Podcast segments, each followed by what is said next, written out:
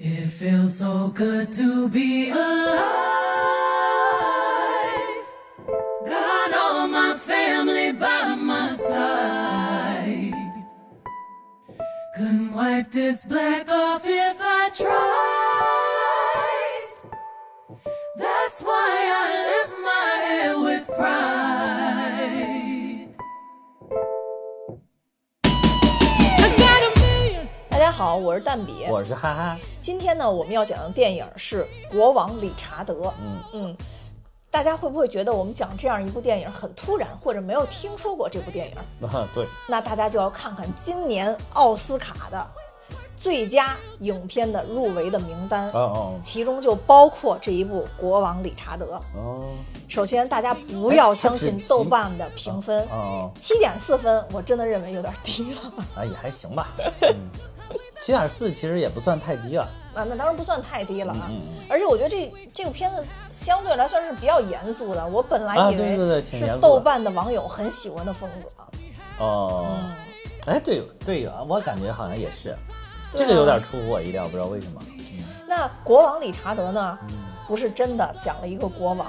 嗯。国王理查德呢是讲的网球运动员，女网球运动员。网球名将说呀，大小威廉姆斯你这一抬小的父，亲，你这一抬小胖手，我以为你就说出来 了。就是就是大小威廉姆斯的 father 对，他的 father，、叫理查德威廉姆斯，对，所以呢，这部电影还有一个别名，嗯。按照我们蛋比发蛋比哈哈的风格，嗯，打球吧女儿们。不对，啊不是吗？打球吧爸爸，哦哦哎不是摔跤吧爸爸，啊摔跤吧爸爸。唱歌吧妈妈，哦，打球吧，爸爸啊，呃对。打网球吧，爸爸。啊对，打网球吧爸爸，啊对对对对应该是是。这样的，就是这种电影的风格都是嗯嗯，父母比自己的孩子还更专注于这个事业啊。啊，更执拗于这个 事业能够是。是成功，对对对。所以我们就大喊出来，打网球吧爸爸。对对对对对。嗯。对，就是好多人，我看还有人就说说这是那个美国版的《摔跤吧，爸爸》，嗯确实挺像，有点儿就是就反正总体的差不多吧。嗯，但这两个爸爸的风格不太一样。对对对对对嗯，但是而且都是真人真事儿是吧？嗯，对对对，都是真人真事儿。嗯而且就是，其实我觉得，我看这一部感触最深的就是这一个家里边儿一个熊孩子都没有，啊没有真的熊人。呃，对对对对，这嗯那这个就主要是跟父母的教育很有关系了。嗯，对，而且你都看到说这两位父亲，就是刚才咱们说的摔跤的爸爸和打网球的爸爸，嗯这两位爸爸好像也都没有接受过很高的教育。嗯嗯，而是通过自己的一些人生经验和自己对孩子未来的一个生活状态的期望，嗯嗯，而发展到后边的这些故事。啊，对对对那当然，国王理查德也就是我们这里边的 Richard，嗯嗯啊，Richard 他就是更加偏执。啊啊，因为他为了呃把自己的这个两个女儿，也就是大威、小威，真正训练成世界名将，可以说是他的目标就是世界名将，而不是一个简简单单的网球选手。嗯嗯，嗯，他做了七十多页的一个七十八页人生规划。规划，就是在女儿都还没有出生的时候，就已经写好了七十八页的人生规划这也让我想起嗯了另一对父母，啊。在他孩子还没有出生之前，就给他买了一架钢琴。后来他孩子出生之后，啊就一直站在钢琴上踩，踩到最后，也没有成为一个钢琴家，不才就是鄙人。所以，并不是所有的父母规划好了的事儿都会实现。啊我还以为说就让他不停的踩，就长大成为了一名足球运动员。这这这没有什么也没什么，这这这这不踩，只能辜负了你父母的期望。对，所以呢，啊但是呢，这也不是坏事儿。嗯，最后而且连弹钢琴的那个气质都没有。但你知道最后的结果是什么吗？啊最后，我父亲学会了弹钢琴。啊 因为我父亲认为买个钢琴太贵了，在当年啊！对，这钢当年确实很贵。这钢琴买了以后不弹实在太可惜了，对对于是就是在父我们亲学会了。还没有出生的那个年代，那个钢琴真的是极贵极贵的。对，我不知道他们怎么想的呀？为什么我没有出生就不是，给买一我跟你说？其实就是你爸喜欢，我爸并不喜欢，所以他才会想到要买一个，然后所以他才能在你不学了之后，他坚持学了下去。哎，但但是我觉得这是确实是一个挺奇妙的事儿。啊，就因为觉得这个钱，呃，这样扔了太可惜，那所以绝对可惜对对对对。但因为这些，比如说像我小时候买钢琴这事儿，我相信都是父母的一时冲动，啊或者说对未来我的一个美好憧憬，嗯但只只憧憬了，没有做任何的计划，没有做任何的计划。对对对对，好像唯一的计划就是当时我一生出来以后说，哇，这孩子手果然好像比较长，就没有后就没有然后哇，好适合浪费他的财富啊！然后就没有然后了。所以我觉得像国王理查德这种，就是理查德这个人，他真的把他培养女儿这件事儿做到了极致。对对对，嗯，有的父母培养孩子可能就是只是有一个期望，就像你说的，只是有一个期望，只是有一个期望，然后孩子没有按照这个发展，对他还会去埋怨孩子。我觉得大多数是这样，可能不会。去埋怨自己。对对对，是，但是国王理查德他如果把计划都做得这么周密和详细了，其实还是有很多意外会发生。但他最后真的把自己的这两个孩子送上了网坛的顶峰，嗯，所以我觉得这个是很难得的。当然，在这个整个电影里边，其实也演了好多理查德的生活的一些细节。嗯，所以我觉得这部电影我特别喜欢，就是你刚一看，你会认为有很多的拍摄重点会在女儿身上，因为毕竟是两位这么优秀的啊，女性。对对对，但最后这个电影真的拍出了一个国王理查德。呃，对，就他就是大小威廉姆斯，真的不是这部电影的主角，嗯啊，就是你你乍一听以为他们两个会是这个电影的主角，对吧？但其实并不是，真的就是题目说是 Richard，就是 Richard，对一点没跑题。对对对对对，嗯，对呃，其实大小威廉姆斯一直是小的时候一直生生活在算是贫民窟的这么一个状态对，其实他那地方我觉得不能算贫民窟啊，他们其实是特别小的时候是在贫民窟，后来搬了一次家。搬来的。对哎，其实我在这里边展示出来，我觉得他们家不是生活还可以吗？那可能在美国就算比较次的，我房子比我们家住大多了。主要他那里边表达，啊主要是因为当时这个黑人，嗯，呃，就是还是受歧视很厉害嘛。就是受歧视，可能还是这嗯个。但是我觉得他们家的物质生活条件还可以，而且他还居然当时还那个九九十年代初吧那会儿嗯还买的有摄像机，还可以录像。对，但是电影里边也说了嘛，嗯就是其实这个摄像机对他们来说非常珍贵，可能真的是努了半天力啊就是就跟当年我们家买钢琴是一样啊买了这个，啊但是人家买了这个摄像机呢，就真的把孩孩子就是用起来了用起来了，对对对记录下来了。对我们家呢就帮我帮我做了做足底，就没有做什么其他的功效。嗯对，所以我我还是觉得这一块儿特别奇妙，就是因为很少有人真的能把自己计划东西完完全全实现，而且其实大小薇是理查德的第二任妻子生的孩子，哦，前面那个三三个孩子，就咱们电影里边看那三个孩子是理查德他前妻的孩子，还有带过来的孩子，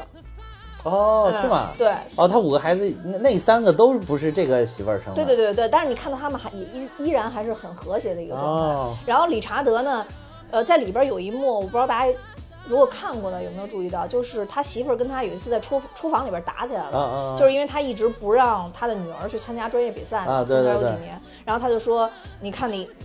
我其实一直在专注于辅导我们的女儿嘛，啊。然后我也从来没邀过功，但你就一直特别傲慢，就他媳妇儿说啊理查德嘛，说我忍受你那么多，你有那么多孩子，我还要去忍受这些东西。其实他那里边是话里有话的，因为理查德这个人呢，那这个就是我要这么看的话，你要不是不说这段，我是就觉得没看明白这段，嗯，那是在解读。我估计你也不会查，所以我就告诉你，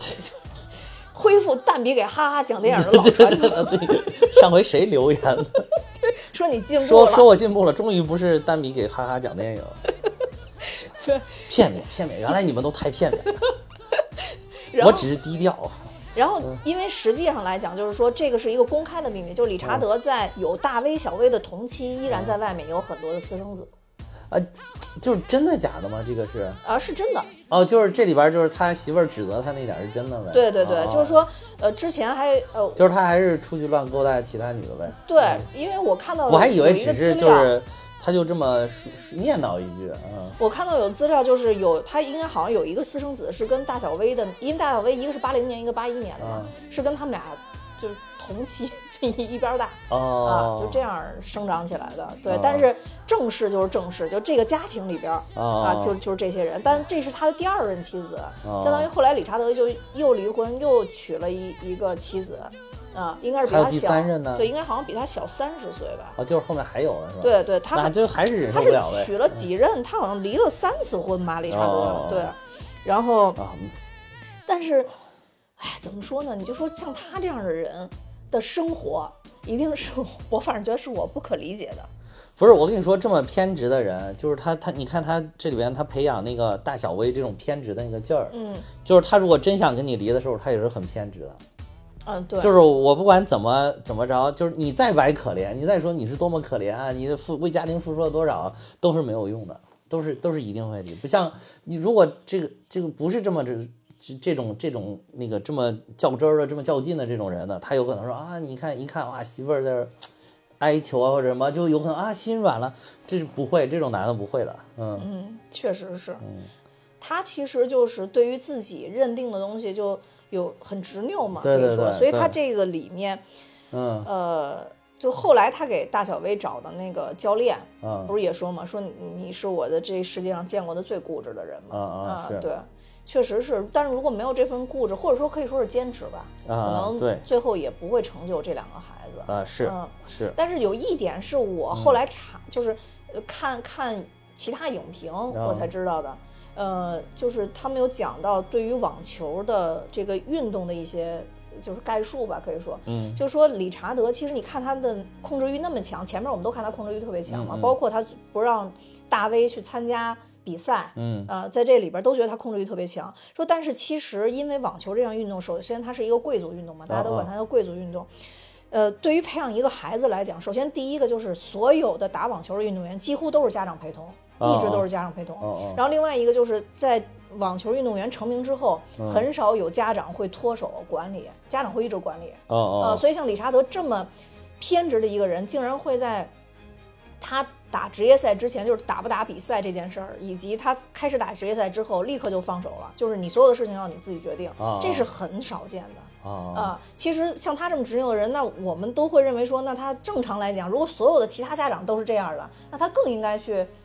把女儿深深的握在手里，但他没有这么做。不，是，我觉得这只只是他计划的一部分。嗯，就是他还是执执拗于他的计划，就是我计划就是我以后要放，我要给他们培养成他们能够独立的去处理这些事情，而并且处理的很好，以后我我要最终达到我放手的目的，这个是、也是他一部分，他才能这样。因因为其实嗯从电影里边看，起码他没有打算那么早放手嘛，对对对他是有一段争执的，但后来他觉得意识到自己可能错了或者怎么样，但是电影里边拍了有一段，我也觉得我非常能理解吧，就是等于他后来找的这个教练手里边不是有一个种子选手吗？嗯嗯但他看这个人成名之后，电影里边就是电视里边有报道他吸毒啊什么的，啊所以他会心里比较受触动啊，他会其实他那个是什么？哎，那个其实我觉得那个也是他偏执一个，那个叫詹妮弗·卡普里亚蒂。嗯啊，他就是这个是真事儿，就是他就是九四年的时候，然后被指控是非法藏毒，然后还接受强制戒毒，然后但是他九六年又重新回归了网坛，后后来就一路战绩还是非常的好，就是还是还是就是在二零零一年六月的时候，还在法网中还获得了自己第二个大满贯。哇，那，很厉害，嗯，很厉害。所以这这个人也是一个猛人，这个这个詹妮弗·卡布里亚蒂啊，猛人，猛人。对，就这个詹妮弗，其实，在电影里边也表示了嘛，就是说，呃，这个他也是，而且他也是个小跟天才似的人物对对对对这个，对，因为他也是十四岁就就去成为了职业网球运动员啊，是很天才的。就这些天才是不是就是都是很小就能展现出自己的那种天赋？对，因为我记得大威我是不知道，因为我看过以前小威的一个报道，就说嗯小威他的力量。他的击球的速度等等等等都能跟男选手去媲美，嗯说这个就是天生的一种身体素质，很难被练出来的。对对，天生嗯身体素质好。对，就是你看，我当时看他们打球就小，那会儿他们打的我还小呢嘛，小的时候看他们打球，我就觉得哇，这两个就就完全像是男男子运动员，根本就不应该参加女子的比赛。我感觉就是他那种壮硕是一种特别结实，嗯就是感觉像堵你就看墙一样。对，你就看当时中国的运动员跟他们两个要打的话，你就觉得他一个球飞过来，你就感觉咱们中国的运动员接起来很很吃力。嗯应该是他应该是在李娜之前，应该跟李娜还是有有一段交集的。呃，那个那个他们打过，我觉得都都很吃力。嗯我小时候也不是我小时候吧，就是我有记忆的，嗯看小威打球的时候，嗯，我当时都感觉小威这个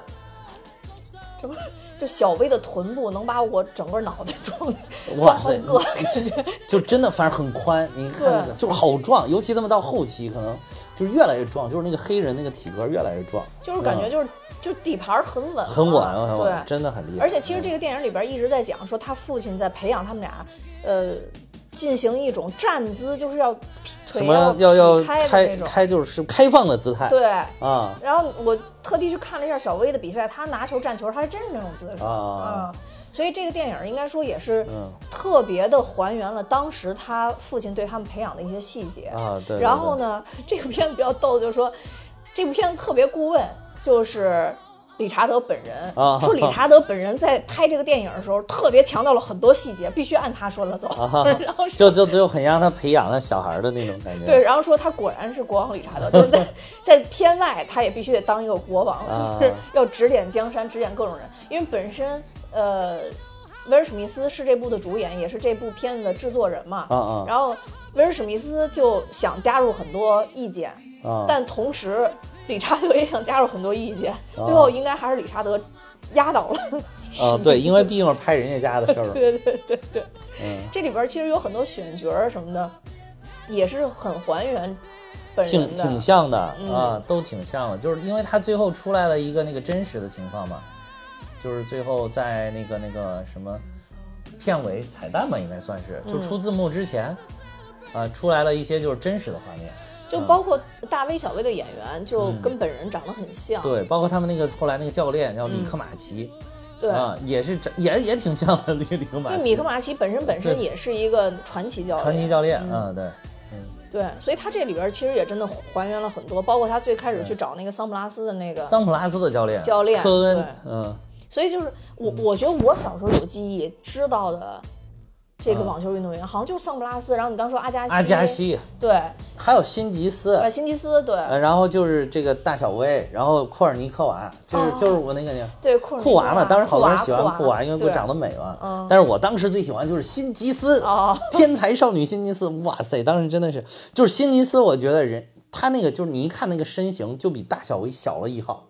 对，就但是他还能每每战胜他们，我就觉得这个 真牛，特牛就是人家就是真的是靠聪明的才智在打球哈，就是这特别厉害，我觉得。嗯，对，嗯，所以我当时很喜欢他。还有就是这里边其实也提到了，就是再大一点的有格拉夫，就是他们再老一辈儿的那个，哦嗯，格拉夫这边好像提了提了一下，嗯，也是一个女选手，那个那个也挺那个很大气，那个看着，我觉得还有必须还得提一个人，嗯是是让我知道有网球这个项目的人，嗯，就是张德培。对对对对对，张德培。张德培信赖飘柔 我跟你说，你一谈到这个名字，好多小朋友都不知道，啊，都不知道就道。暴谁谁知道谁暴露了年龄，真的。哎，就张德培是华裔嘛，啊他是华裔这是这个这个美籍华人，美籍华人对。然后，但张德培其实创造了历史，因为呃嗯美国第一次拿法网的冠军就是张德培拿的，哦嗯，所以他也算是创造了历史。哦，你说美国的第一个呀？对，美哦国第一个在法网拿冠军的人是张德培。哦，那很厉害。嗯，对，嗯所以也算是给美国创造了历史是。是是是。对，那张德培，张德培确实当时很就就是你说那个飘柔的那个天天播，每天都有。对我不知道为啊什么会找了，当时不知道这人是谁，就为什么找了这么一个人，而且特别简单，就是张德培信赖飘柔。我心就是，我觉得当时就是那个靠是靠飘柔安利了张德培，不是靠张德培安利了飘柔，就 因为先知道有飘柔，才看老师这个人，这个人谁，然后才去了解他。不是有可能就是嗯当时不是飘柔就是拍这一支广告，然后各个地方都要用这一支广告。那有可能，可能中国、美国都是这个。对，嗯就因因为我觉得毕竟网球这个项目确实还是比较烧钱的，对于中国的小朋友，尤其咱们那个年代的，嗯，还是慢慢慢慢才对这个这个对项目有认识。就是现在感觉打起来还稍微合理了一点价格。嗯就咱们那个你小一小的时候，那个那会儿去打一场就是很贵。当时说谁哇去打网球了，就好洋气啊！哇塞，好牛逼啊，还会打网球，嗯，对，啊就有点像现在看高尔夫球的那种感觉嗯，还真是，嗯。还真是。这当然就是当时你看去打网球跟去那个人去打高尔夫球感觉差不多，但是现在当然还是觉得哦打高尔夫球好像更有档次一点，你看的，嗯，但是我我真的是完全没有任何的网球天赋。我曾经在相对比较又是你没出生前就给你买了球拍，不是不是，我应该是在十四五岁的时候嗯打过几次。嗯原来就是北京有一个饭店顶层是一个网球场啊啊，我在那儿打过一次，然后还在某个度假村打过一次。就感觉胳膊要折了，就啊真的抡不动。就网球那个东西，我就是很沉很沉。我在我在大学选了打网球，其实正手接球还可以接的还可以，但是就是你稍微就呃那个就是你说那个力度，感觉好像你稍微不使劲儿，那个球就往天上飞，嗯嗯嗯，就是飞得老高老高，你你就不知道它往哪儿飞啊。那个就是你要你必须要那个控制得特别好，特别胳膊上特别使劲儿，它才能一个比较好的回球路线。反正我就是打不过去，而且当时因为在那个酒店嘛，他是有有教练的，教练一直说，不是靠你的那个蛮力打过去的，啊说是用你的手臂带动它对对过去对对，他说我带不过去。大臂带小臂啊，我真的的带不过去，我、啊我我感觉我自己的灵魂都要带出去了，那球都带不过去。你对对，而且那个场地超大，你你要想接到人家回过来，你还得去跑。对得啊跑动，对嗯，总之是一个特别耗体力的事儿。对对对对你看他这个片子里边描述的就是。嗯这几个专业教练最开始测试他们或者训练的时候，都是让他们不停的在场上去跑动，就接哦对对对球跑动、嗯回原位，接球跑动、回原位嗯。对，其实对于他们来讲的话，都是一种其实运动都。差不多，运动的基础都是身体好，不管什么运动。嗯，对，所以我之前其实那个高尔夫，我之前去打过一次，嗯就打了两个小时，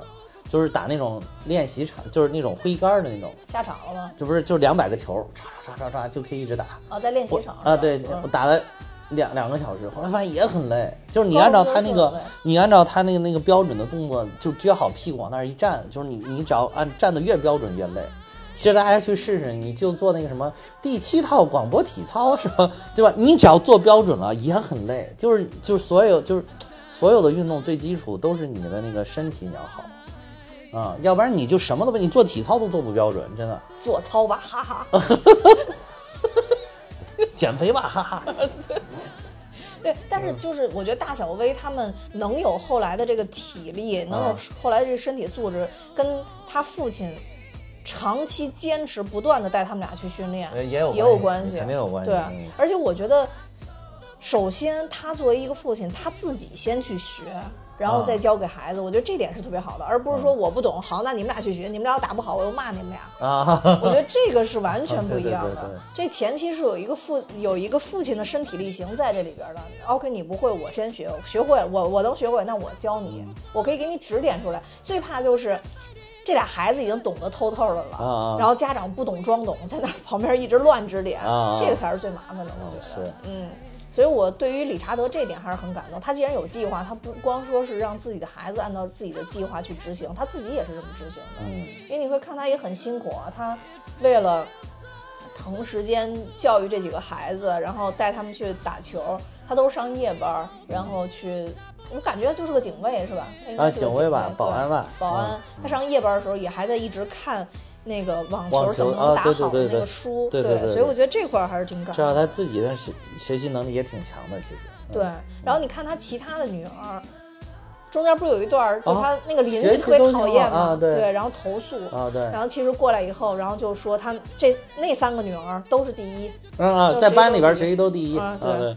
嗯，嗯我觉得太太可怕了。对对对而且关键是这帮孩子还挺开心，啊，对但。不是说那种苦大仇深的。哎呦，我跟你说，真的是这个，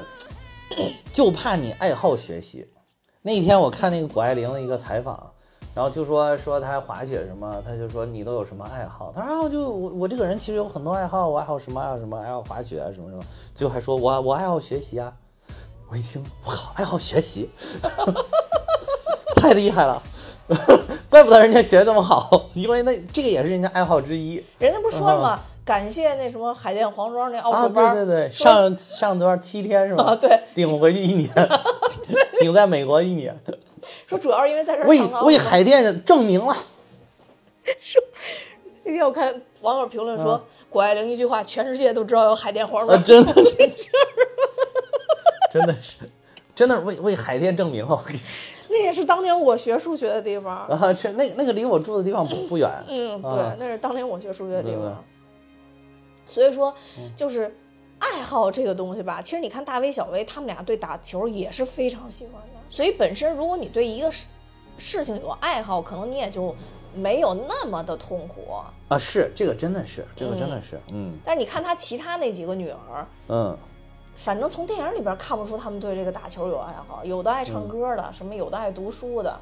对反正都不太一样。他那个老大女儿好像就是挺爱学习，好像是啊，这不是说他们全班考第一吗？对，啊，然后后来就是直接在当地的公司就入职了嘛，然后就好像发展也不错，好像说是。对，嗯所以他们去佛罗里达的时候，等于他大大姑娘就没跟着去嘛。对，但是后来去看比赛，你们看背个包就已经很职业化的那种的啊，职业女性了，已经是嗯，就所以说也很优秀。挺优秀的，其实是，嗯所以他也算是理查德，也算把自己教育子女的这个愿望，应该也算实现了。因为他也不避讳，他也不说什么，呃，就都是为了你好什么的。他就说，他就说，因为以前我受过什么罪，我以前被白人欺负啊等等。那我希望的就是你们最后能签多少万的合同，对吧？我希望你们能。不在这个地方住，就我觉得都很坦白，说的都是就未来要帮他实现这个事儿。这很正常，这个不是就是想让就是阶级跃迁嘛，应该怎么算是阶层跃迁？这个这就是就是一些父母的真实的想法嘛。对，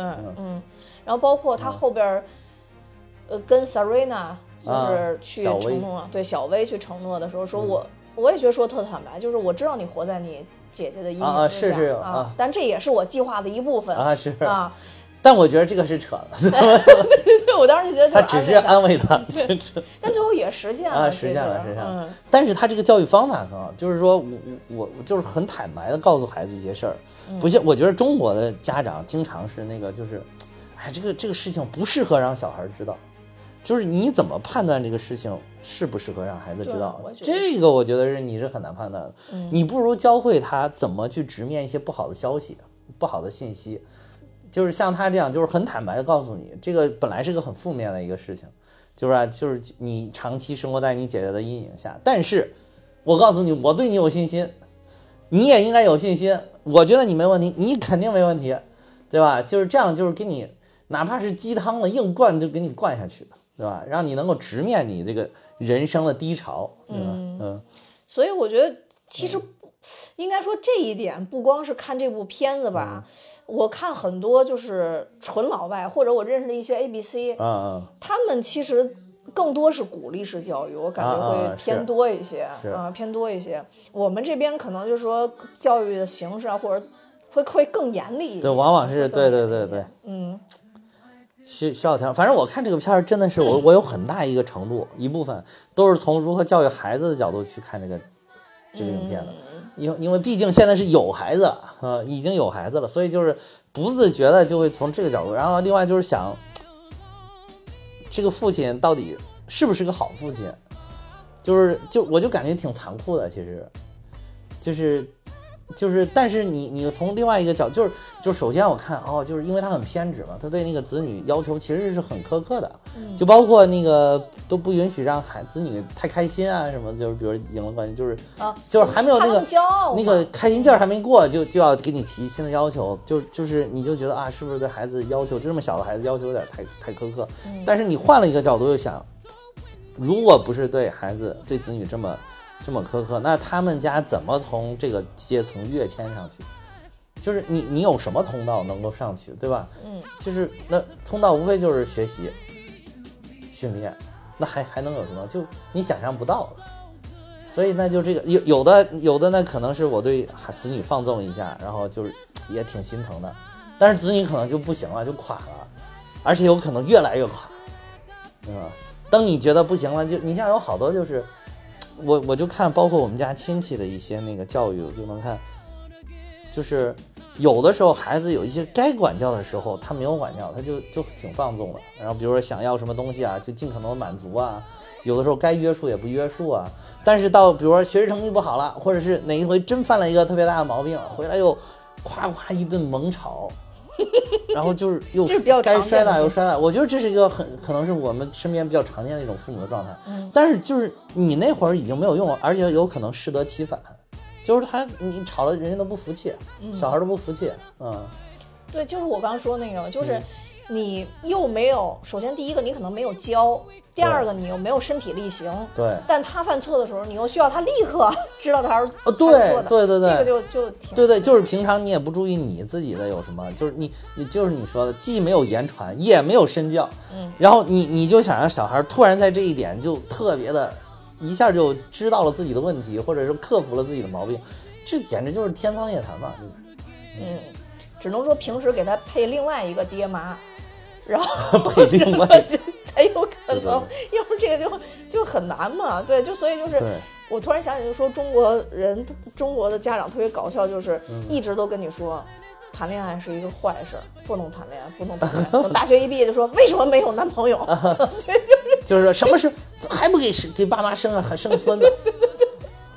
人家都没这个过程，你知道吗？然后你到最后搞得人家，比如说你你一开始人家想想想尝尝这个恋爱的滋味，哎不让尝，到最后人家都现在小朋友们都放飞了，非要人家说多生几个，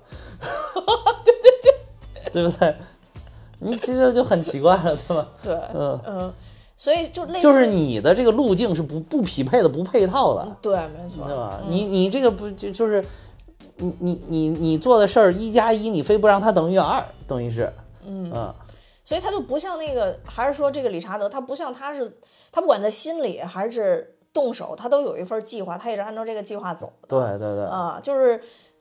可能很多人都是想起一出是一出，真的是。就是嗯其实好多我我特别认同李玫瑾老师说的有一点，就是说所有的孩子问题都是家长家长问问题对嗯，就是你在吵孩子的时候，你首先有没有反思你自己是什么样的？对，是这样的。对啊，我都给我媳妇儿说，我说以后咱们家娃如果学习真不行，或者考的也不是好，想想咱俩也就这样，上的学校也就一般，啊，是平常也是特别爱玩，好吃懒做的，也不喜欢打扫房间，对吧？你还能要求他啥？对吧？确实是啊，对啊，不打扫房间这点我证明不了啊，但是前面说那些可以 可以证明。此地无银三百两，更显得不太好。这个反正就是，确实是，就是，就是，我觉得应该还是更多的从自己身上。我就是希望大家都能从自己身上，就是父母也从自己的身上首先入手找问题，然后去解决，然后再教育孩子，然后多从自己的身上找问题，嗯，然后去提高。对。嗯，我觉得这里边其实还有一个很难得的，就是理查德的这个第二任夫人，就是他在电影里边演的这个这个夫人。对，其实确实像他自己在厨房里边控诉的那样，嗯。他也在教育孩子这件事上付出了很多，但他确实也没像理查德似的表现有那么的突出啊也表现有那么的突出，他也没有想过多的去表现自己。我觉得这个也是非常难得，就是他不但支持理查德，就理查德做出很多看似很偏激的决定，嗯对对基本上他都支持了啊。这就是一个非常好的另一半了。不管这一半是到底是妻子也好，还是老公也好，就是当你在外面，就是你你非常那个什么的时候，很有可能就是在家里边有一个你可能没忽视的、你没有注意到的人，他一直在默默的做一些事情，嗯就是做一个保障性的工作。因为你不可能两个，如果两个人都是在家里边做保障性的工作，那首先不会出现这么出色的这这这种教育，对吧？要或者说你们家也不会有特别好的这种家庭条件、家庭环境。对吧？因为大家都很内敛嘛，你也没有人出去挣钱，也没有人出去打拼，对吧？这肯定是不对。但是，但是就是，呃往往是就是好像在外面取得了那种很显显性成绩的，往往忽视这种在背后做保障工作的这种，嗯，嗯，对啊。其实都很重要，都很重要，对，都很嗯重要。对然后另外一个就是，我觉得看完这部片子以后，我觉得理查德真的是除了偏执和坚持嗯这块儿啊，我觉得理查德是一个特别聪明的人。嗯嗯嗯，你看他对，是挺聪明的，嗯呃，我觉得可能真的是大家都觉得打网球这件事儿特别耗钱，但他们又穷。那理查德一个是他有无畏的这种精神吧，嗯然后另外一个就是他特别知道怎么让自己的孩子去争取这个机会。嗯，他每次就是不光是苦口婆心的说，而是他直接把孩子带到那个打球的现场，对对对让别人看到对对对，他孩子打球打得特别特别好，我然后觉得还有吸引教练我觉得还有一个特别幸运的就是他确实有两个这么有天赋的孩子。啊，那确实也是你，比如说有个像你这样的，就是不喜欢弹琴的孩子，你说非要让你培养成什么啊钢琴家，只能郎去梁，朗对吧？只能去梁子，未来就只能去梁子，帮他健健身。所以你这个就就是，我觉得他也挺幸运的，就是他这么多的子女里面，呃确实有两个很出众的，有这个天分的。如果真没有，我觉得，而且我觉得就像这种就是能够达到顶级的，不管做什么，其实天天才是很重要的。嗯，你就是天赋加努力。对天赋加努力，你光有努力，就在这方面就没天赋，嗯，嗯那可能就不行了。嗯，起码就当时我看小薇的那个，就是因为我觉得哇，他的那个击球速度能跟男子的一样。对对我之前当时看过一篇报道啊，当然不知道是真假，特早之前看的。但我那个那个报道里面就说到，就是说。这就是天赋，这种嗯确实是没有办法否认的一种天赋，嗯，对，所以就是好多事儿确实都那么幸运的赶在了一起。嗯，女儿喜欢网球，对对对，又自己带天赋，对。然后前期虽然找不到教练，又有这么一对儿努力的父母一直在精心的去培养，对对对。所以都都穿在一起了，就给后面做了很好的铺垫，对。啊，就跟那枸杞一样，经常喝着 就是有准备的人，对对 对，他们就是有准备的人，然后最后被教练看上了嘛。然后还有一个我觉得嗯我印象特别深的就是，理查德去教育他孩子理念，就是告诉他们，你们不单要打球，你们要学好文化知识，这个非常重要。非常重要。他不让他们去打那个青少年的比赛，也是因为就是说，他说他们必须要去学习，对，嗯，必须要去上学，他要享受童年，我觉得这点很重要。嗯，呃，然后不让他们去打球，然后带他们去迪迪迪士尼。迪士尼乐园去玩啊，对，就是该上的学都要去上学上课，然后就好多，你像，其实这个跟咱们那个现在这不是中国男足前一段不是刚刚惨败嘛，屈辱性的跪着输嘛，对吧？这个就是好多，后来我就又有好多就是反思这个中国足球啊什么的，其中有一个我记得张璐老师讲的，嗯，就是著名足球评论人张璐老师，他就说说说那个中国。他批判的一个就是说，中国让小孩一小点儿上小学就开始进入所谓的就是专，他就专业踢足球了，就是学习也不做要求了，然后这个，然后每天就是一什么说好像一周五天有四天都要踢球，哦，嗯，就上下午都有都安排的有训练，然后在这个之余，然后安排一些文化课的学习，嗯，然后最后呢，就是你只要踢得好，那学习都可以放一放，就成绩再差，我也可以上专门的足球的这种学校，所谓的就是继续就专门的走上这条路。他说就是你你这样，你对于这个球场的领悟力，对于这个教练的战术的指导意图，你根本都没有一个领悟啊，你听不明白，就教练再牛，比如里皮来给你带，你都听不懂，你不知道他在讲什么。嗯，然后就是，或者说你听懂了，我也没有这个执行力，就是我的学习能力跟执行能力都没有形成，都很差。然后你让这帮人，即便他的这种身体素质再再好，他的这个可能是在踢球这方面的专业性再好，嗯，他去跟那些专业同样专业的对手在竞争的时候，他就不行了，对，因为人家除了有专业的技能，还有聪明的大脑，还有对于这个足球场上的阅读的能力。然后，对，没错，我觉得你说这个特别重要。就是我以前比较小的时候，对体育的理解是特别浅薄的，就是感觉说你身体好。对，有技巧，对你就可以。但后来我发现，太多的运动都是需要思考的，就连举重，我以前觉得是一个最最没有什么技术含量的。后面我看过一个专业性的一个报道，我发现他们举重也是会研究各块肌肉，我怎么发力，我怎么去弄就所以就是各种的调整，最后才能培养出一个真正的一个优秀的运动员。包括就是苏炳添，就是之前我他有一段采访，我印象特别深，对对他去讲他的教练，对对对。就说并不是亚洲人身体素质就不行，而是说我们之前还是缺少很多专业很很科学的一些东西。对。然后我看我我也看苏炳添那个，就是他那个外外国那个教练，好像还拿着那种高速摄像头给他拍了，然后还能告诉你，你这一步要再稍微再往前面迈一点点，或者说再回收一点点，然后你这个速度就会更快，这种对就都能精确到这样的程度，然后就来然后去训练你调整你，就是。所以我觉得这一点是很值得借鉴的，对就是很很值得令人信任。还有一个我觉得给我印象很深刻，他就是只要一上场，就是他就给他女孩说说啊，好好今天好好的去玩，好好的享去去享受你的呗，去玩起来，对吧？好好去玩起来，让我一下就想到咱们刚刚结束冬奥会的谷爱凌的那个，哦谷爱凌说啊，今天玩的很开心啊，对啊？怎么？金老师，包括他那天拿银牌那个，都说啊，今天玩玩的挺开心。嗯啊，前两天前两跳感觉不太好，但第三跳，哎，我感觉状态还不错啊。就是总之就是玩的很开心，每次都是玩的很开心，你就觉得哦，享受，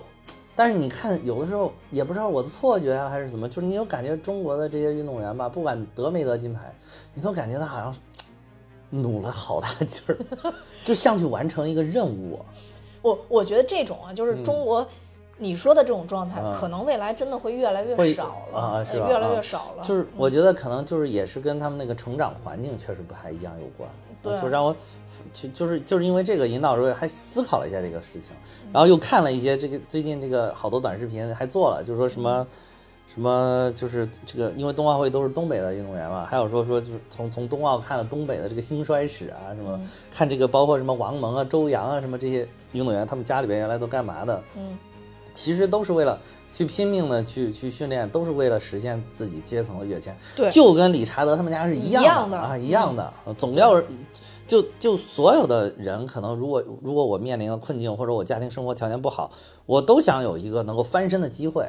这就可能是他们能够抓住的一个救命的稻草，所以他的那种感觉就跟谷爱凌他是不一样的，不一样他也不可能一样。嗯嗯，就是你对这些人，你做谷爱凌这种要求，其实是是没有道理的。没错儿啊哎，我特别同意这个这个观点。你是不负责任的，你对他们有这种要求是不负责任的。因为大嗯家去运动的，虽然这样说可能不太好，就是大家去运动的目的嗯 是不一样的。嗯，一个为了是快乐，一个是可以说是承担了家族的任务，嗯是，所以最终的结果会导至少有一部分是这样。对啊，当然就是你在这个里边，同时也获得了快乐，可能你的成绩会更好。嗯，就比那些只是说我去完成一个机械的任务那种，就是如果你有梦想、有乐趣，同时又背负了家庭希望，你可能会更好。嗯就让我不禁又想起了前一段我们站着赢的中国女足，女足嗯。对，就是我回想了刚才我们跪着输的这个中国男足之后，又有还有我们站着赢、昂首挺胸站着赢的中国女足，里边那个对于我们扳平比比分、挽回这场比赛非常关键的那个张林燕那个小朋友，你看他那个个子小小，他说据说他只有一米五四，然后就是好多就是又翻出来他之前那采访采访，就是他还有他参加那个 U 十六比赛，就十六岁年龄段的那个青年赛的时候的一些、一些采访，你就看他其实不光是说他他确实他肯定也背负了他们家家的这个这个一些一些愿望，对吧？那当然现在也可以说是实现了，可以说。就是有得到了更多的关注，肯定好多赞助啊、投资啊，包括代言广告机会可能都会有。然后，但是在当时那个时候，他什么都没有，还在恒大足球体校的时候，你看他，他就有他的梦想。他说：“我的梦想就是希望中国女足能够回到当时孙雯那个时代，对，甚至比他们还要再强。”然后还有就是他 U 十六比赛的时候，说就他赛后哭的最伤心，就是他就觉得哇，就是特没有没有实现自己的这个目标、这个愿望、这个梦想。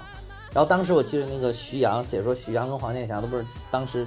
女足夺冠，他们两个还泪洒现场。我当时徐阳也回忆起来这段，就说你看这个张琳艳，他说让我一下就想到当时她 U 十六比赛的时候是哭的最惨的那个小姑娘，但是她今天就实现了她的梦想。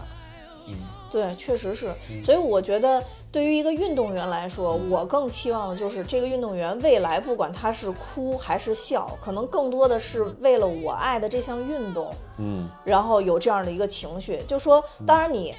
你更崇高，为国家。啊嗯，为这个当然也很好，也很好。但是我觉得，可能最根本上来讲，你得先认自己对这个东西的热爱，你可能会为国家拼搏的更对对对，对更勇猛对对吧？它是就是几个东西结合在一起了，嗯你可能就更厉害。对，没错，嗯没错嗯，就嗯更厉害了。而且我觉得就是随着现在中国这个发展，有越来越多的小朋友跟咱们那会儿还不太一样了，有越来越多的小朋友也可以去选择不同的运动，并且选择自己训练。现在中国也有很多人具备这个条件了，对对对，所以就像类似于像，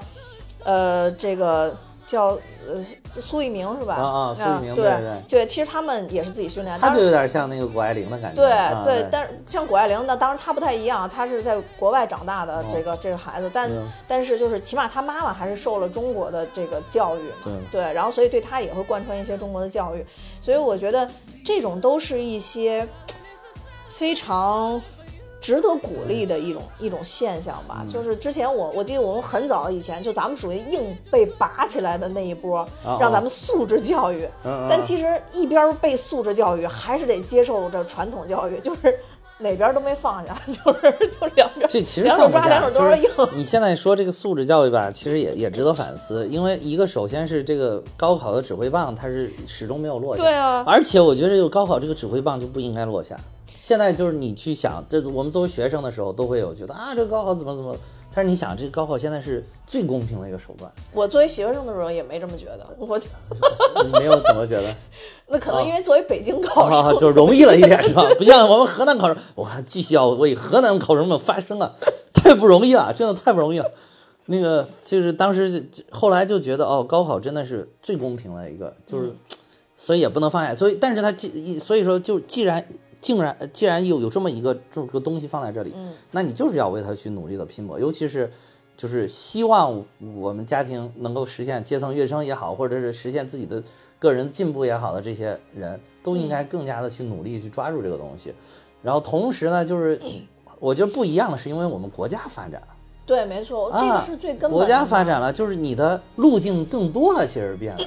你你你的就业的路径也变得更多了，你人生的整个路径都变得更多了，所以说你可以选择更多的，也不不至于就是说我这个就如果真的高考铩羽而归了，那我就不行了，或者是怎么，我们也有其他的地方还可以继续去努力的，嗯，对，而且我觉得这个，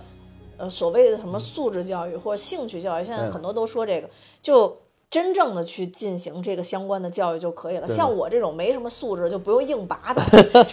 对对对 就像他们这种本身就热爱的，会对对。会这个这个事半功倍的。我就是比如说你抛开了，就是说去参加高考这个事情，你就去提什么素质教育，其实是也是对学生不负责任。你你所谓的啊，我素质挺好，结果一到一到高考，哇，考的都不行，不亦乐乎，对吧？那那你你这个素质从哪儿体现呢？对吧？就是你这素质教育到最后用处大吗？对吧？那可能就是就是等于说你一个，可能你能面临的最大的一个通道向你关闭了。嗯那你这个素质你就你你，那你可能素质真的高，你只能靠其他的这些通道没有那么没有那么大的通道再去跟人家拼杀，嗯再去跟人家努力。那其实这还有一条还挺好的路，对吧？你可以先试试这个路。对。啊，对。就其实参加高考的人固然多，但这条路也很宽，嗯也很宽对，但是你其他的路呢，可能垂直路径，那有多少个郎朗，有多少个就是丁俊晖这样的人啊。对对对。其实他们两个就是刚才说的，他们从小就是背负了啊，对，这样的一个一个一一个跃迁的这样的一个一个责任，所以他们没有接受那么多的，就是这个专业以外的这种教育。而且我们大部分都是普通人，也没有他们这个天赋。没错啊，嗯，所以就是正常的轨迹走，然后尽可能的开心一点、快乐一点，还有就不要，嗯就给自己磕的太狠就行。对对对对，我我我们就是平常人，我们就是平常人，嗯，好吃懒做，工作也不太努力，啊家里也不收拾。啊，对对对对，就是 就是一般人，说白了对，我觉得这个就挺好，啊挺好。对，就是有的时候，你像这个，他拍的是，比如国王理查德，他是把大小威廉姆斯真的靠人生规划规划出来的。但是我想，如果他们没有这个天赋，就有些这么规划，他可能也不行。就比如说人家的，比如说大小威廉姆斯，他可能他的天赋是在唱歌，结果被规划成了网球运动员，真的就不行，对吧？这个事儿行不行？我觉得可能只有老天知道，对吧？老天才知道他到底给了他什么天赋，对吧？对但是这个就是等于恰巧哎，就是撞上了，就必须是理查德碰上了大小威廉姆廉斯，斯对才能完成这个事儿。对对，所以这个这个他也不是说再换了一个人，你说不是再换了一对家庭，说他我孩子出生之前我给他做了一个什么七十八页的什么人物规划，嗯我要让他变成什么什么什么，他就一定能成的，对吧？嗯其实不这也是不可复制的，说实在有点儿。对，嗯所以我说这个理查德他比较聪明的，就刚才还有一个点啊，就一下再绕回来啊，嗯就是他让自己的两个女儿完全的去接受教育，三年都不接比赛的同时，他为了能保持社会的关注度，他不停的要求记者，呃，邀请记者过来采访。哦啊，我觉得这个也是理查德比较牛的一点。对对对，如果他的女儿失去了热度，其实可能又会回到从前那个样子，而且他也没法去实现对于他们俩这个教练的一些承诺。教练我觉得也很坦白，就是你们未来挣的百分之十五给我，啊对对对吧？对那理查德还蒙人家，像 教练，教练一下掉坑里了。本来过来是为了打比赛拿奖金的，然后一过来跟他说三年，三年对对打不了啊，打不了。就是也没什么钱 是吧？对没什么钱也没钱入账是吧？啊对也没有签约。对，没错，嗯我所以我觉得这个其实这个教练也是赌了一个未来嘛，对对对啊，也是赌了一个未来。但是教练肯定也是慧眼识人，就是他很专业嘛，一下就看着这不一般，这两个人。那教练也挺可爱，啊签约的时候一开始他们一直在问另外一个教练的信息，啊对对对对然后这教练说，要不然你们就跟他签吧，然后说没有没有，我们就要跟你签。那教练说，哎呦，吓死我了，对对对对对对，就特怕失去这两个有天赋的姑娘嘛。是嗯，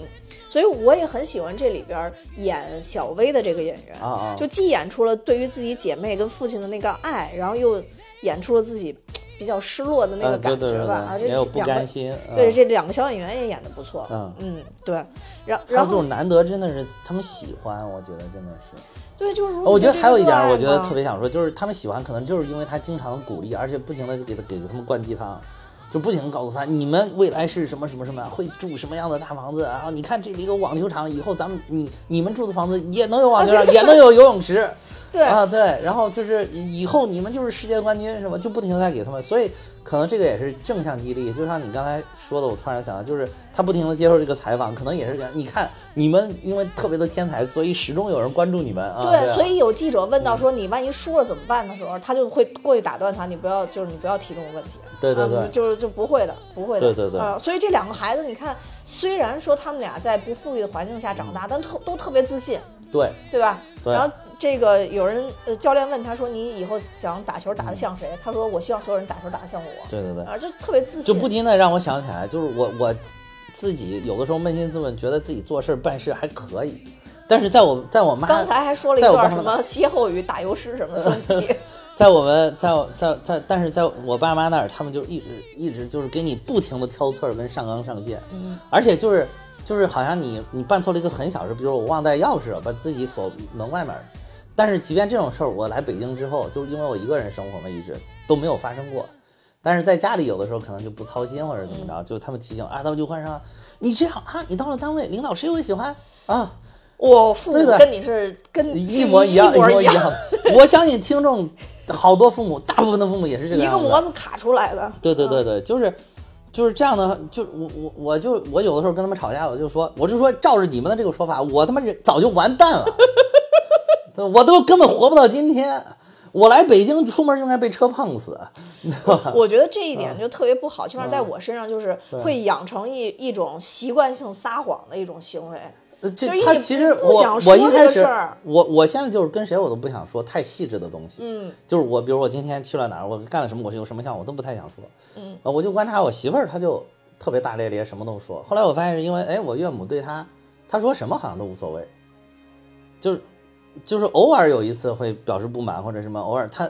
就是她能想到，她能想到她母亲哪一次对她批评特别严厉，嗯，但是你要让我想，我就觉得每次 every every time 都是每一次不是都是这样吗？然后就是，哦对还只能让我想到哪一次我最最愤恨，啊。就是就是就是整个就是就是这样，所以说我就是就是像你说的，不是撒谎，就是就算不撒谎，想我也是含糊就含糊就含糊过去了，就是你问啥我就啊就这样吧。嗯，啊，而且你越这样，他们还越想知道的清楚，是 对？所以就是你看我，我就养成了一种评价习嗯惯，就比如我家里人问这事儿好或者不好，我从来都说还行。啊所以到后边，我爸就说你不用问他，他肯定说还行。哎，我跟你说这，还行，你就让他自己悟去。我跟你说，你说还行，我妈都生气，说你的什么事儿也没个态度。有的时候需要你表达个意见，你也没有个意见，什么都是还行，什么都差不多但是你说还行是最，已经算是最保险的。啊。对我说还行就是还行啊，就还行到什么程度，其实要需要对方去悟。对，就是这样，就逼迫你不得不研究一套自己的应对方法。对啊没错对嗯嗯，就是你首先自己来衡量一下这事儿好不好，自己觉得哦这个事儿好像没有那么完美，然后就不想说了对，没错，就你可能说是只想给你说特别完美的事儿。对你说了以后可能会招说嘛，就啊对就对对对对不给自己找麻烦了。对对对，所以这样其实是截断了你跟那个，就是截断了你跟父母、父母跟子女之间的这个联系，其实是，就是你你渐渐渐渐你就不了解你的孩子到底是一个什么情况。所以你看，咱们在这叨叨叨叨叨叨叨一路就是录这么长时间，叨叨叨叨说这么多话。我妈在我可可能她一直到我大学毕业吧，都一直以为我是一个就是不爱说话、沉默寡言的人。就是总总担心我就是到外面就是面对着那么多人，到底能不能说啊？实际上，实际上我就实际上我只是在家不跟他们说，我出去啊，那就逮住个人使劲说。那可能也是因为在家确实憋的了，就是出去就把就是在家里面想到那个脑子里边全都给你倒出来，出来有一种发了啊，疯对的对对对，所以就哎，就突然一下觉得哎，特别适合录个这样的节目。哎，对，同样同样，在这块儿特别有同感，对对对特别有同感，对。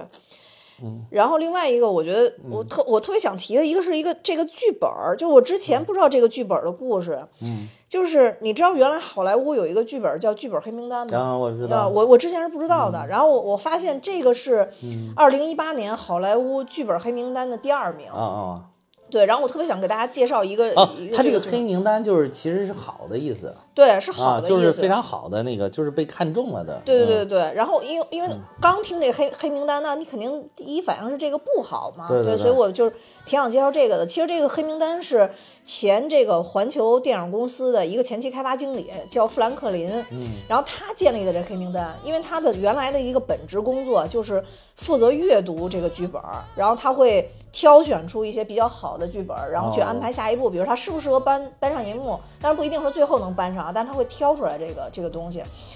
但是呢，这个因为在好莱坞也存在着很多很多，就是这个电影这个剧本供求不平衡。比如说，有的有才华的人，嗯，他写了剧本没有人赏识，然后呢，那另外一方面呢，可能有一些片商找不到好的剧本，但是在中间儿就有这个信息差嘛，嗯嗯所以他就做了这么一个呃电影黑名单，每年都会做，每年都会做，然后让这个一些内部的，就是比较有权威的人，然后去这个评选啊，去评选，去打分儿，然后每年都会去做出这个电影的黑名单，然后所以这电影黑名单就成了好莱坞整个圈儿一个特别热门的一个参考的一个名单了、嗯嗯啊，对，所以我觉得这个其实大家。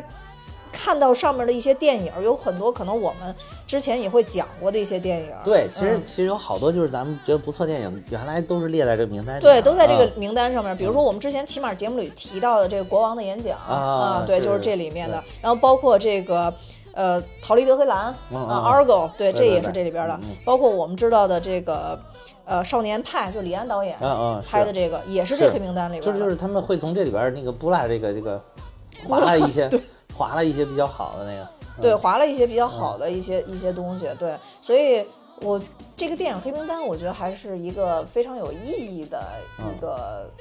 有，这个这个帮助了电影人去筛选真正好的作品。对对对对对对。然后包括有一部就是威尔史密斯的那个《七磅》，刚才刚才我跟霍霍还还在讨论，他就说他也比较喜欢威尔史密斯的电影嘛，嗯然后我就问他最喜欢哪个，然后他当时就说，他说可能就是《七磅》，他就挺喜欢的。啊，没看过。啊，这个这个《七磅》是一个特别感人的片子，嗯对。然后我是最喜欢威尔史密斯的是那还是《当幸福来敲门》嘛，啊我最喜欢还是那一部。嗯对，当然就是我们这个主角史密斯，我最喜欢黑衣人。啊，黑衣人我也很喜欢。就威尔史密斯是一个嗯特别难得，就喜剧嗯能让你开怀大啊笑，对对对然后演一些比较深刻的剧，也能让你反思颇啊，多的对对对对对对，嗯他就是能严肃，就可盐可甜，这家伙啊，对，可盐可甜。真的是。可盐可甜的那种感觉，嗯对，所以就是《国王理查德》这部片子，我之前就充满了期待，看完了啊以后也没有失望，没有失望，嗯没有失望。所以看这种片子就比较舒服啊，就是真实的事儿，我都觉得是最打动人的。啊，这是咱俩的一个比呃较同，就是国内的，就是这，哎，总是不能很还原的很真实。功勋，说起来，功勋是很真实对的，对对对对，就是为什么功勋那么好看？就是这些人呢，你就把他的真事儿都拍出来，你就觉得哇，好感人，嗯好打动人。为什么水门桥就差一点？又提这，所以为什么看完《水门桥》一定要回去看一眼功勋？这这也这啊，为什么还要想把兄弟连翻出来看一看？对哦，就是，哎呀，反正就是水门桥。后来我又又二刷了一次，看完了之后，其实观感比第一次差很多。就不要二刷，就是你嗯第一次，其实我觉得更多的是。就还是咱们以前坚持的那个观点，就是抓住那个情绪，让大家知道这段历史啊，对对就对对，就可以了，可以了啊，嗯对。第二次呢，就就更多的就是更跳脱出来那个情绪了，就是看这个就特别认真自己所知道的历史，就是那个那对对王树增老师写的书上的那些东西，你再去一看，哇塞！你在你尤其是中间我听了一些军迷他们的一些对这个东西的一些评价，一些一些里边细节的一些谬误的一些东西，然后就觉得哎，就第二遍看着到最后就有点难受了，其实啊，嗯就有点难受了。嗯第一遍还好，第一遍还好。对我觉得其实但是我觉得它的意义已经，它哎正向意义还是占主要的，嗯这点必须说。嗯就是并不是说我看了这个觉得它哪儿不好，就觉得以后不应该再拍这样的电影，并不是，是还是觉得这样的电影拍的太少了。嗯，包括这种传记类的，就是我们国内拍的这种传记类的电影，你现在发现也也非常少，这些年非常非常少。就像你说你最感感动那个焦裕禄那种的，你像现在这些年有有有哪个？你说的这个真的就是功勋算是一个，就但是是电视剧，还不是这样的电影，嗯。就是真正电影里边，你看现在电影有好多那种很很架空、很虚构的一些东西在里边，嗯嗯，就是你你还有好多人会会拿这个说所谓的什么咱们国内的这种电影审查制度来说，但是你像这个电影，它哪一点政治不正确了呢？对吧？它只是它确实没在国内上映，但是你看它哪儿政治不正确了呢？对吧？它没有涉及到政治的问题。还有那个，比如说那个，你要说电影审查，漫威第一阶段的二十三部哪一部没让上映了？它哪哪对吧？但是也剪了一些，确实是。但是剪是剪，剪归剪啊，对吧？你拿出来一个作品让他剪十五分钟，嗯嗯对吧？他只要能给上，对吧？嗯，而且剪完了之后还喜欢看，对不对？是是。所以这个就是他，你你不能说他没问题，他有问题，但是你不能说这个就是问题的主要原因、根本原因。我觉得肯定不是在这儿的，。是的，是的，确实是这样。但是呢，就是对于像《国王理查德》这部影片呢，还好的是我们还是有机会啊，去，看到它。嗯这片子我应该是比较早就是知道知道，啊然后并且啊找到这部影片了。对啊，但是一直之前没有时间看。我之前对他感兴趣，其实也没有去了解什么它里边的剧情，只听说第一它是真实事件改编的，第二是威尔史密斯演的。嗯我觉得这已经就足够打动我去看这部影片了。嗯嗯，对。然后所以呢，就是如果大家对于不管是对于网球感兴趣，嗯对于真实事件感兴趣，对于黑人受歧视感兴趣，哦或者对教育感兴趣，大家都可以去看看这一部《国王理查德》，也是始皇第三次冲击奥斯卡最佳男主。啊，对他原来一直没得过是吧？啊，对。哎，不过你这么一说，我突然想到了，等于咱们一直没有从种族的这个角度，其实他这里边还挺、挺、挺，好像挺想往这个方向引的。对，啊因为就会去讲理查德本身为什么啊会变成这样的一个人嘛。啊，对对对，嗯就是说他原来被那个也是，也是经常被欺负，就是受到，包括这里边他还拒绝了一开始第一个想给他女儿做投资那个，他就觉得人家很傲慢。对啊，嗯，就说没想到你们会这样。其实我没有听出来他很浪漫，就所以我就觉得他就是他可能是不是过于敏感？他敏感啊，他敏感感啊，包括他们在他女儿在那个池子边吃那个甜品，对呀我他一听那个不要钱，他就说你不许吃。对，我就觉得这个就就有点儿，这这属于他个人的问题了。对但是我觉得拍的好的就是就是这一块就是这个，这个就是就让你拍一个，这是个很真实的人，对啊没错对对，就是嗯这个人就是挺讨厌的，其实也有他挺讨厌的方面，就包括你说他就是在那个去了佛罗里达之后，还在外面到处结交其他女朋友，对吧？都是这个人挺讨厌的方面，就是就是就是很真实，所以对对对对。对，然后或者看更多真实的故事，也都可以去看这一部《国王理查德》，关于黑人种族运动等等这些，我们之前已经有很多影其实我们经常为这个种族问题发声，经常，尤其经常为这黑人兄弟发声。对对对，这这一期我们就不为了这个再发声了，对对对对就不侧重不讲到这儿。这回我们主要是讲的这个父母的教育问题，和和体育运动。体育运动、体育运动啊，对对对父母教育啊，嗯，那行，那我们这期也说的挺多的了，那我也要跟大家说，我们蛋米哈有自己的听友群了，大家可以看节目的说明，加我的联系方式，我会把大家拉进群。那今天节目就到这儿多谢大家收听拜拜再见